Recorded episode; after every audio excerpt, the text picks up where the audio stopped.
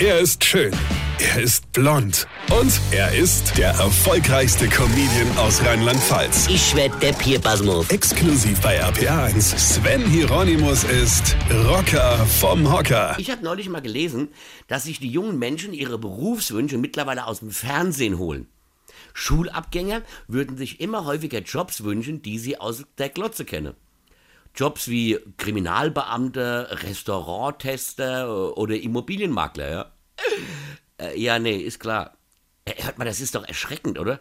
Also ich meine, Kriminalbeamter, ja, das kann ja noch was werden, ja.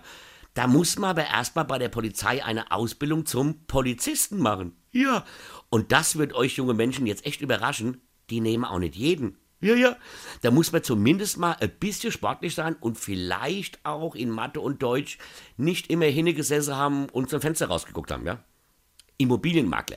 Gut, das kann man auch lernen, aber wer da glaubt, dass man da immer Millionärswillen auf den Fidschi-Inseln an dickbusige Pornodarstellerinnen vertickert, ja, der liegt da auch falsch. Aber Freunde, das Geilste ist Restauranttester. Was soll denn das für ein Beruf sein?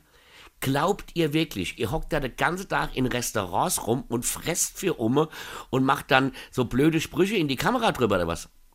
Es gibt Berufe da draußen, ihr jungen Leute. Berufe wie Metzger, Bäcker, Elektriker oder Schreiner oder so, ja? Wie? Habt ihr nie gehört? Naja gut, dann könnt ihr halt zum Schluss immer noch Dschungelcamper werden, verstehst du? Weine kennt dich.